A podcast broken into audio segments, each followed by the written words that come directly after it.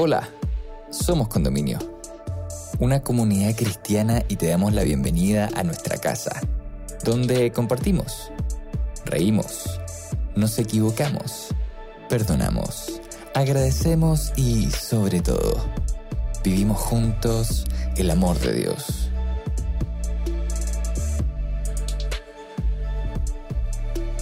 Llegamos a ti con nuestra serie Divergentes, presentándote el capítulo Sueños Diferentes, donde Macarena Espinosa, amiga de nuestra casa, nos invita a meditar sobre por qué es necesario mantener vivos nuestros sueños cuando pasamos por circunstancias difíciles.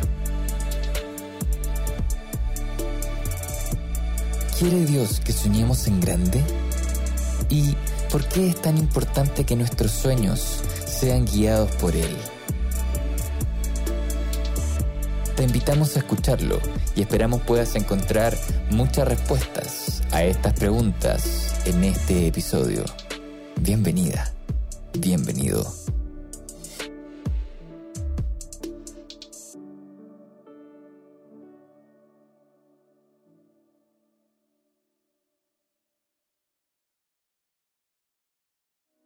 ¿Has tenido algún sueño? ¿O tienes quizás algún sueño hoy que te gustaría cumplir y llevar a cabo? Seguramente has sido testigo de ver cómo tus sueños, tus propósitos se han visto cumplidos de alguna forma, se han hecho concretos. O quizás también has estado en una situación en la que te has visto donde no se puede llevar a cabo, em, lleno de frustraciones, de dificultades y donde ese sueño finalmente no se pudo cumplir. No sé si te consideras una persona soñadora que constantemente está pensando e imaginando cosas que podrían ocurrir. Yo por lo menos me considero que soy una persona así. Y también me identifico mucho con la historia que vamos a ver hoy día y que quiero compartir contigo. En la Biblia tenemos muchos ejemplos de distintas historias y hoy día te quiero compartir una de ellas. Es increíble pensar que este libro tan antiguo, ¿cierto? Quizás fuera de nuestro contexto, de nuestra cultura, lo podemos aplicar en tantas situaciones de nuestra vida. Hoy quiero que escuches conmigo esta historia de José, el soñador. José era el menor de sus hermanos, eran muchos hermanos, y particularmente era considerado el hijo favorito de su papá. Em, y eso sin duda generaba conflictos, distancia, roces entre la familia.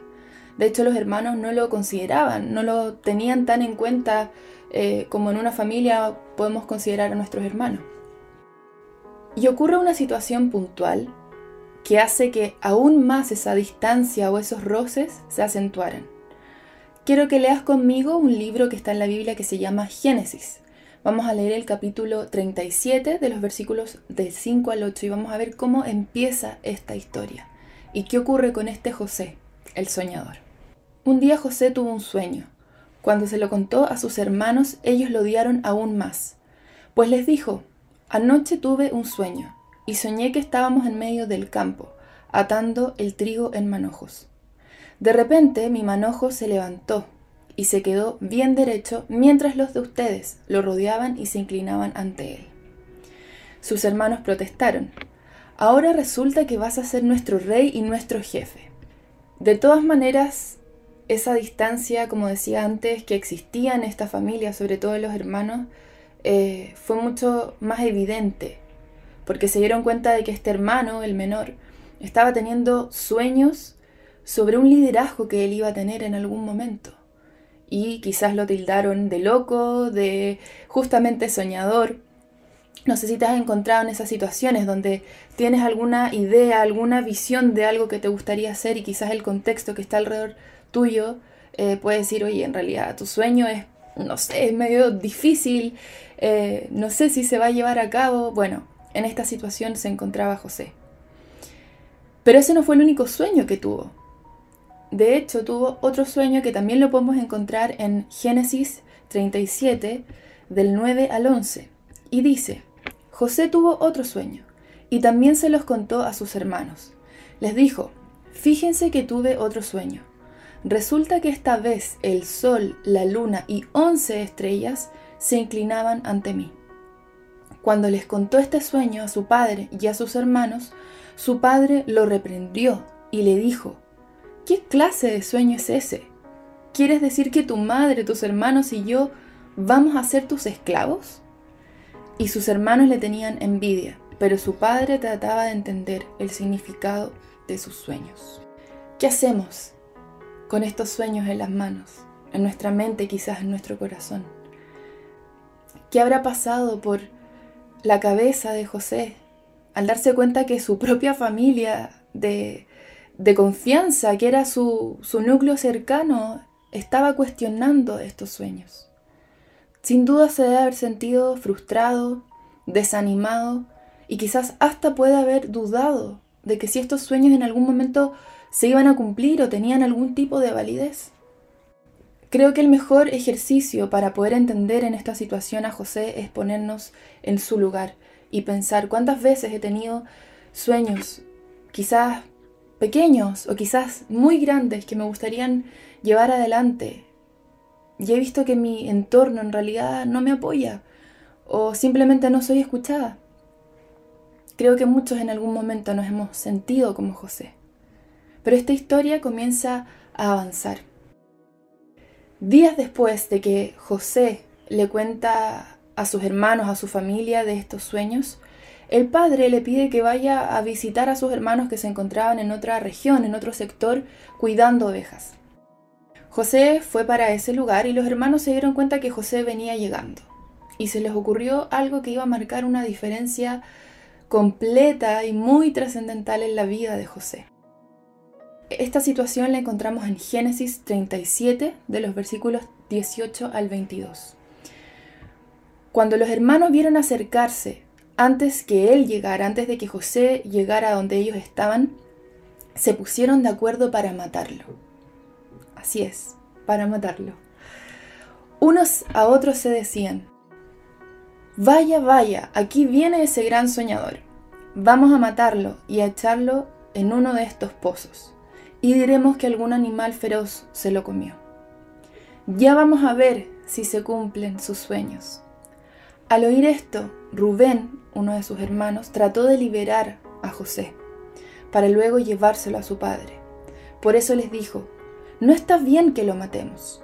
¿Para qué matarlo? Si quieren, échelo en este pozo del desierto, pero no le hagan daño. Una situación difícil donde José claramente estaba vulnerado porque no tenía nadie que lo defendiera. Salió uno de sus hermanos, pero que aún así tampoco eh, lo defendió totalmente. Y es así como ponen a José en un pozo. Y justamente en ese momento aparecen unos comerciantes que iban pasando por ese camino y se les ocurre vender a José como esclavo. Y en ese momento José es vendido, es entregado a estos comerciantes y los hermanos, de alguna forma, para salir adelante de esa situación, le sacan una capa que él tenía muy favorita, que de hecho justamente se la había regalado el padre, y fingen que José había sido atacado por un león. Y llegan finalmente con esa noticia a la casa a contarle a su padre lo que había ocurrido. ¿Qué habrá pasado por la cabeza de José? Además de haber sentido que sus hermanos lo mataron en vida, que, no tuvo la oportunidad de defenderse, de pedir que por favor no lo hicieran y quizás hasta de decir, bueno, entonces mi sueño, ¿dónde quedó? ¿Qué pasa? No entiendo cuál es el camino, cuál, cuál es el objetivo que a mí me pase esto, si yo he estado soñando y he estado pensando que va a ocurrir otra cosa. Bueno, una de las cosas que marcó la diferencia con José fue que se mantuvo constantemente en comunicación con Dios. Y vamos a ir viendo cómo esto se va reflejando en la historia de José. Llega finalmente José a Egipto, que era donde se dirigían estos comerciantes, y lo venden al jefe de la guardia, al capitán, al oficial del faraón. Un cargo sin duda muy importante y donde José también iba a tener eh, un rol importante también en ese contexto. Y aquí vuelvo a mencionar que José, a pesar de haber pasado por esta primera situación difícil, frustrante, injusta, se mantuvo en constante contacto con Dios y con la visión que él tenía para su vida. En Génesis 39, el versículo 2 dice, a José le fue muy bien allí, en la casa de su amo egipcio, pues Dios estaba con él. Dios acompañó en todo momento a José, y eso le permitió marcar una diferencia en donde él estaba. Fue considerado por Potifar, y esto lo hemos reflejado también en Génesis 39, del 3 al 6. Potifar vio que Dios ayudaba a José y hacía que todo le saliera bien. Por eso trató amablemente a José, lo puso a cargo de su casa y de todo lo que tenía. A partir de ese momento y gracias a José, Dios bendijo a Potifar en todo, y él no se preocupaba ya de nada más que de comer. Y aquí quiero que pensemos en cómo podemos ser un ejemplo también para otros mientras soñamos. Cómo podemos ser un testimonio eh, para aquellas personas que quizás también están pasando por una misma situación o que quizás están ajenos a nuestra vida. Pero podemos ver reflejado en este caso cómo José tuvo una comunión especial con Dios y que Potifar, siendo una persona totalmente lejana a la cultura o a las creencias de José, se dio cuenta que era una persona distinta, y pudo ser de alguna forma un testimonio y un ejemplo para Potifar.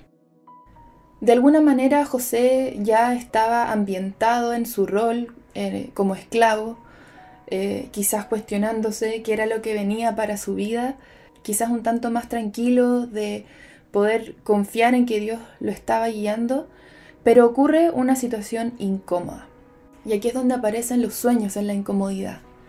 Cuando pasamos por esas situaciones en las que quizás estamos construyendo, en las que estamos caminando nuestro sueño y volvemos a tener tropiezos, volvemos a tener momentos en los que en realidad no nos sentimos tranquilos, no nos sentimos cómodos.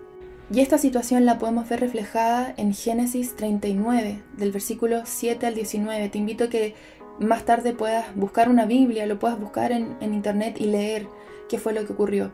Yo voy a resumir esta parte y es que la esposa de su jefe, en este caso de Potifar, comenzó a seducir, a acercarse a José. Y esto José evidentemente lo notó, se dio cuenta y trató de alejarse de esa situación, de evitarla. Ya reiteradas veces insistía, insistía la esposa de, Potifar. Y en un momento se acerca a donde José trata de seducirlo y él se niega y sale de ese momento, de esa situación. Y la esposa sin duda quedó tan molesta por haber sido rechazada y apartada que le quita un pedazo de sus capas, de su ropa que tenía de vestimenta José y va a dar aviso a su esposo que había sido atacada por José. Nuevamente, una situación frustrante, injusta, donde quizás nos cuestionamos y decimos, bueno, ¿qué pasa? Ya ocurrió una situación anteriormente. Me imagino a José pensando y ahora de nuevo, bueno, a partir de esta situación, como consecuencia, Potifar pone en la cárcel a José. Sin quizás haberle preguntado, no sé cómo se habrá eh, desarrollado esa historia en detalle, pero quizás José tampoco tuvo la oportunidad, como ocurrió con sus hermanos anteriormente, de haberse defendido. Simplemente él fue y aceptó esa situación. Pero aún estando en la cárcel, José, de manera injusta, Dios siguió estando con él. Y esto también lo encontramos en Génesis 39, de los versículos 20 al 23. Entonces agarró a José, Potifar, y lo metió en la cárcel, donde estaban los presos del rey. Pues aún en la cárcel, Dios siguió ayudando a José y dándole muestras de su amor, pues hizo que el carcelero lo tratara bien. Y así el carcelero puso a José a cargo de todos los presos y de todos los trabajos que allí se hacían. El carcelero no tenía que vigilarlo porque Dios ayudaba a José y hacía que todo le saliera bien. Nuevamente, José siendo un ejemplo, un testimonio para otros de cómo él tenía una relación especial con Dios. Y a pesar de estar en una situación, en un contexto, en un lugar incómodo como es una cárcel, él veía cómo Dios estaba con él y tenía muestras de amor justamente como, como se mencionaba. Cuando hemos pasado por situaciones incómodas, frustrantes, en algún punto se abren oportunidades también. No todo el camino de, de soñar es negativo. También hay momentos en los que se abren puertas y vemos que llegan oportunidades. Y esto fue lo que ocurrió con José.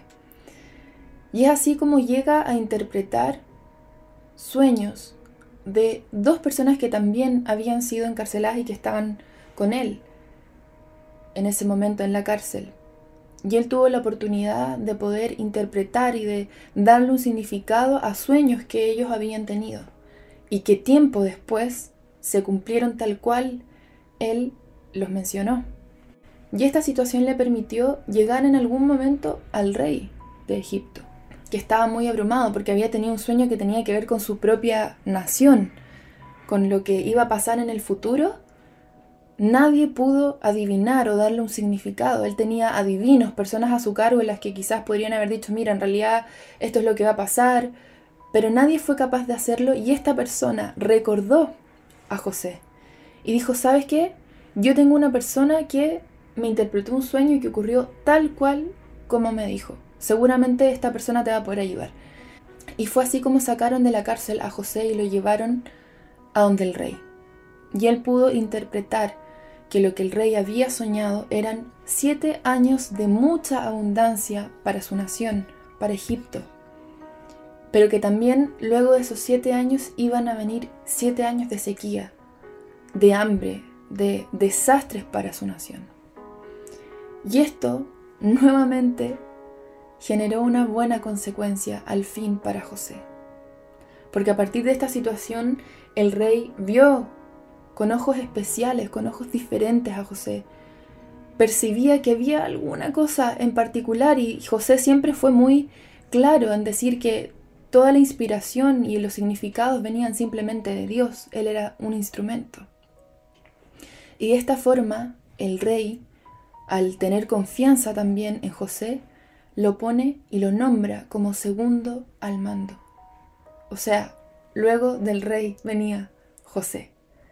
Imagínense esa situación de haber sido vendido por tus hermanos como esclavo, en una situación evidente, eh, nefasta, eh, complicada, poco eh, amable, ¿cierto? Por tu propia familia de alguna forma después haber sido acusado de algo que tú no hiciste y haber pasado mucho tiempo en la cárcel, en, situaciones incómodas. Y finalmente llega a ser el segundo al mando. Se abrió una oportunidad al fin para José. Y quizás de alguna forma también él vio que estos sueños que había tenido cuando era joven estaban cumpliéndose de alguna forma. José fue segundo al mando del rey a los 30 años. Imagínense cuánto tiempo pasó. Piensa tú cuánto tiempo pasa para que algún sueño se pueda llevar a cabo o, cuánto ha pasado para ti, para tu vida.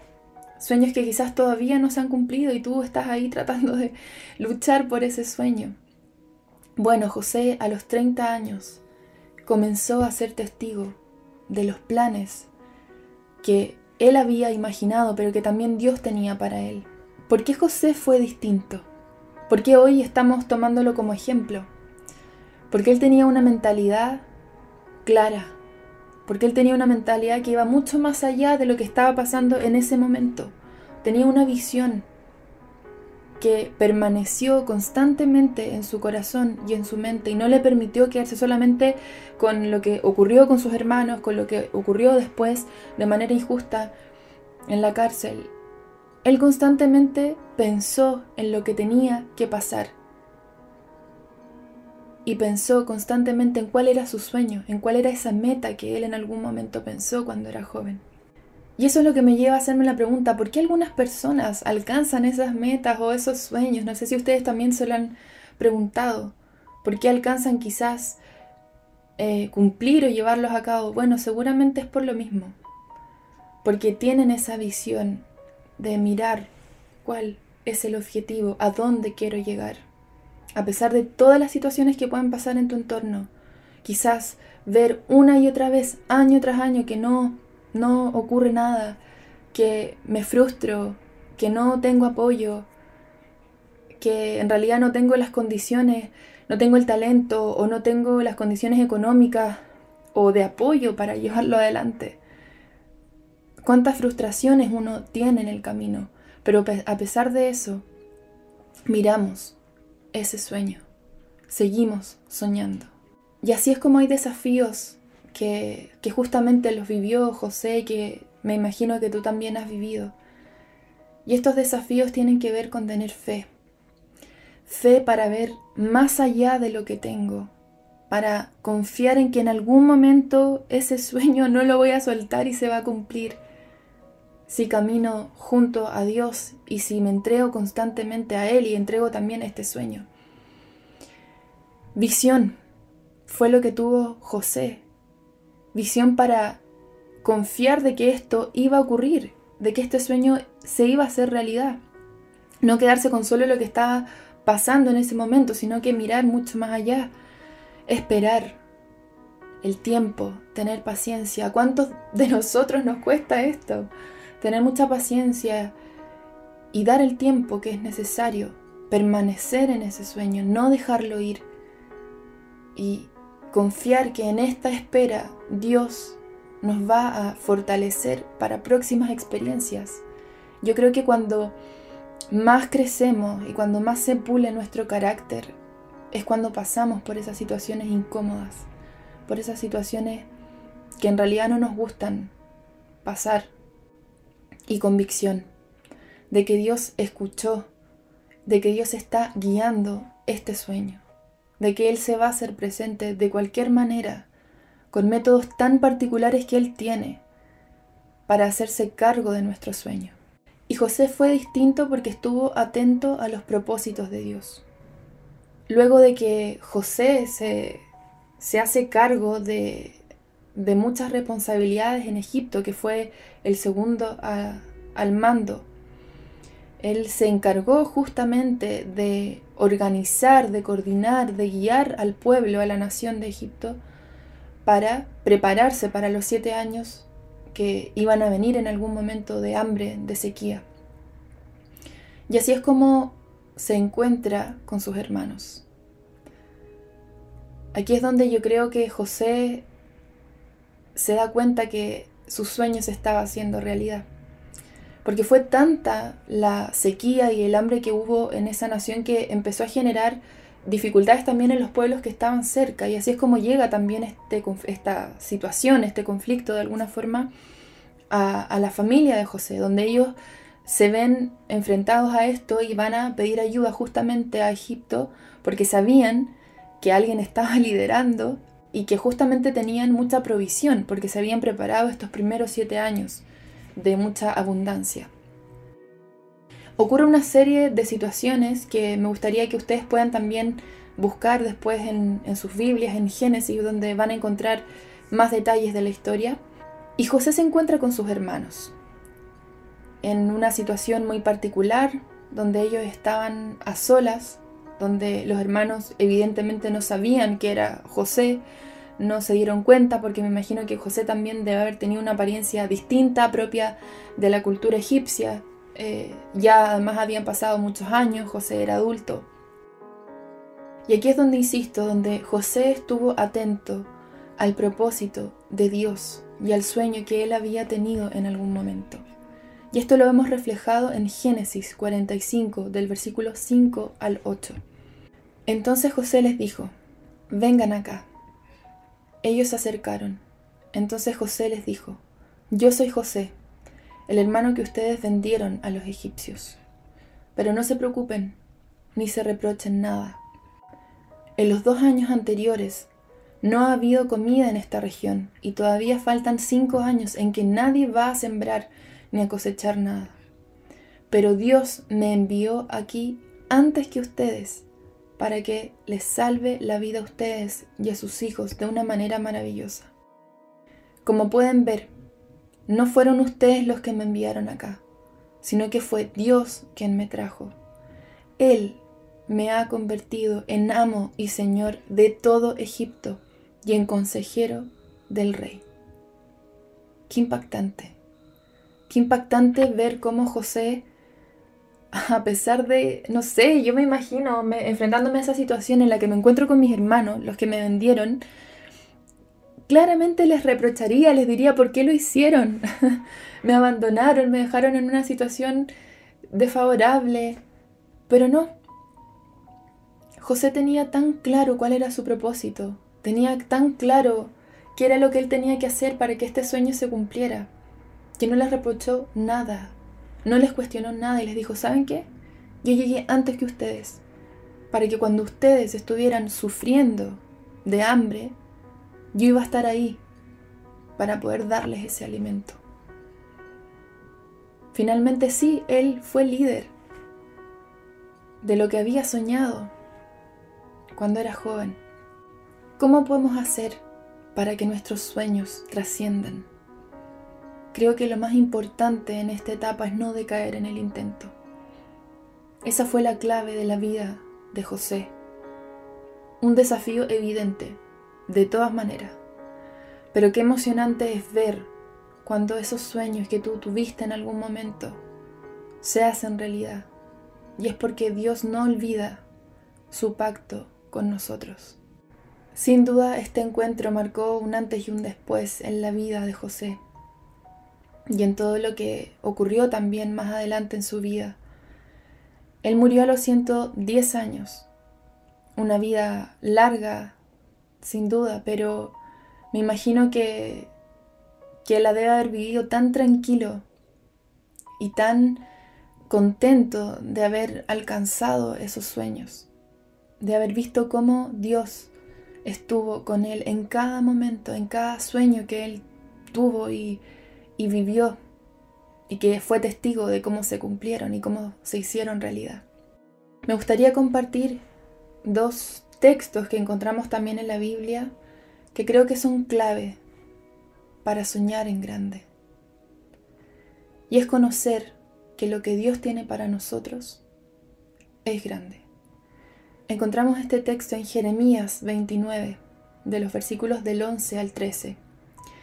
Mis planes para ustedes solamente yo los sé, y no son para su mal, sino para su bien. Voy a darles un futuro lleno de bienestar. Cuando ustedes me pidan algo en oración, yo los escucharé. Cuando ustedes me busquen, me encontrarán, siempre y cuando me busquen de todo corazón. Eso es lo que Dios tiene para nosotros.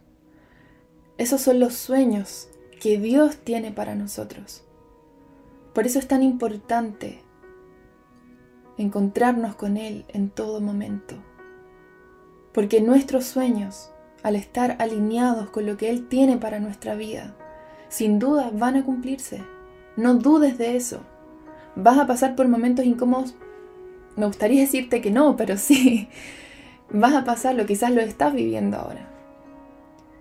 Pero tienes que saber que el resultado final es un futuro lleno de bienestar.